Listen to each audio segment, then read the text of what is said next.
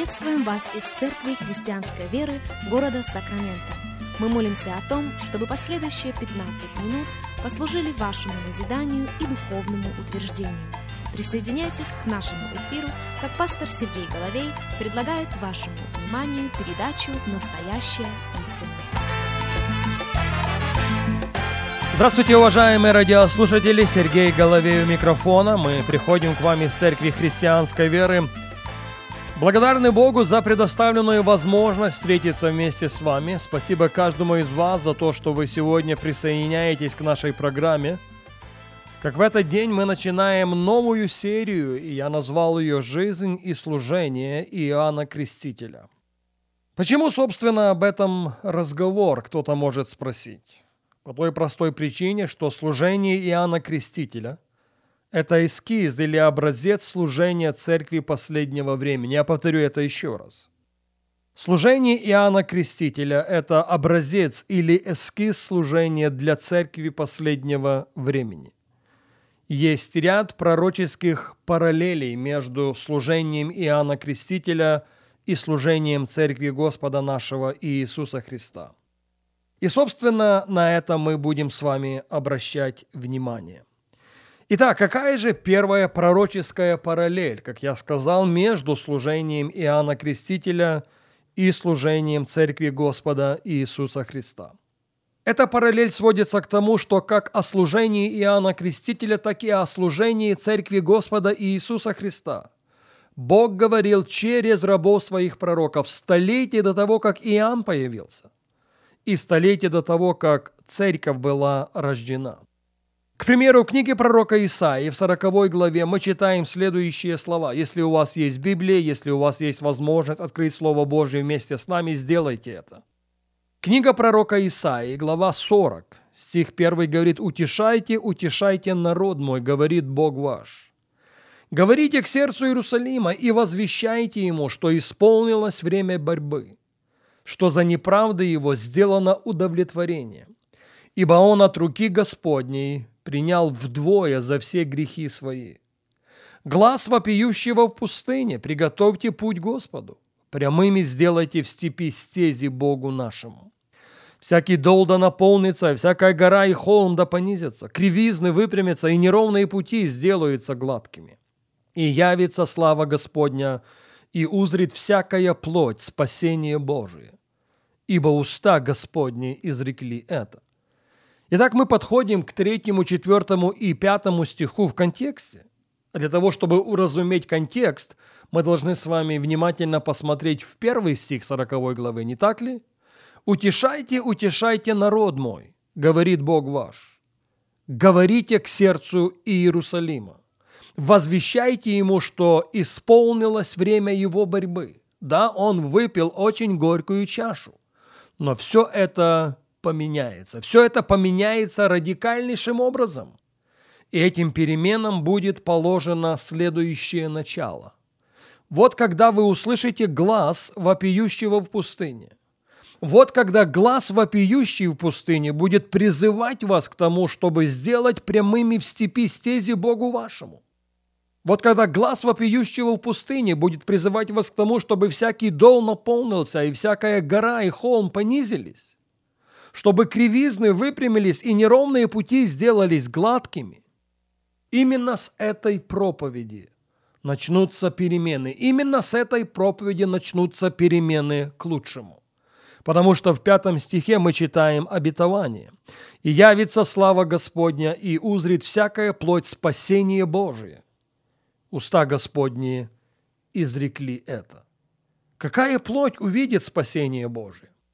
Как раз та, которая не пренебрегла глазом вопиющего в пустыне.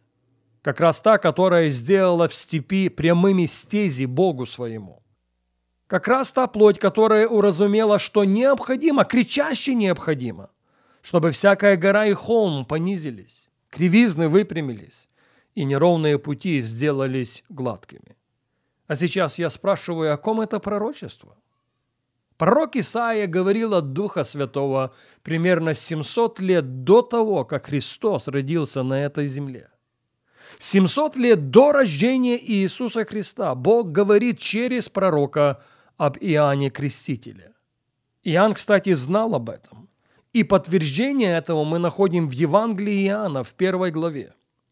Евангелие Иоанна, первая глава, и мы читаем с вами сейчас 19 стиха. И вот свидетельство Иоанна, когда иудеи прислали из Иерусалима священника Велевитов спросить его, кто ты? Он объявил и не отрекся, и объявил, что я не Христос. И спросили его, что же, ты Илья? Он сказал, нет. Пророк? Он отвечал, нет.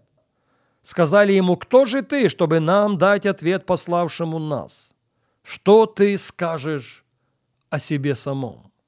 Он сказал, я глаз вопиющего в пустыне. Исправьте путь Господу, как сказал пророк Исаия. Слышите? Иоанн, когда фарисеи пришли спросить у него, кто ты? Что ты скажешь о себе самом? В ответ цитирует пророка Исаию.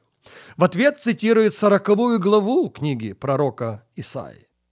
Итак, я возвращаюсь к тому, что прежде чем Иоанн был рожден, столетия до рождения Иоанна, Бог предвозвестил о том, что явится человек, служение которого, миссия которого, задача перед которым будет сводиться к тому, чтобы приготовить путь Господу. И во исполнении слова, реченного Богом через пророка Исаию, Иоанн явился. Иоанн явился в пустыне Иудейской. В самом неподходящем для этого месте прозвучал голос Божий. «Всякий дол да наполнится, всякая гора и холм да понизится, кривизны пусть выпрямятся, и неровные пути пусть делаются гладкими. И тогда слава Божья явится. Тогда всякая плоть узрит спасение Божье. Помните, мы начали с того, что между служением Иоанна и служением церкви последних дней, вне всякого сомнения, есть пророческие параллели. И первое сводится к тому, что как о рождении Иоанна Крестителя, так и о рождении церкви Бог говорил через своих пророков столетия до того, как это произошло. Книга пророка Исаии – подтверждение этому. Но и о рождении Христа стоит заметить через того же пророка Исаию и ряд других пророков было предвозвещено Господом. Да, она тайна, сокрытая от родов и веков, но тем не менее Бог открыл ее через своих рабов, через своих пророков. В послании к Ефесянам, 3 главе, 8 стихе мы читаем следующие слова. «Мне наименьшему из всех», это апостол Павел говорит, Дана благодать это, благовествовать язычникам неисследимое богатство Христова и открыть всем, в чем состоит домостроительство тайны, сокрывавшейся от вечности в Боге, создавшим все Иисусом Христом, дабы ныне соделалась известной начальством и властям на небесах многоразличная премудрость Божья, по предвечному определению, которое Он исполнил во Христе Иисусе Господе нашим – в котором мы имеем дерзновение и надежный доступ через веру в Него. Но этим все не заканчивается.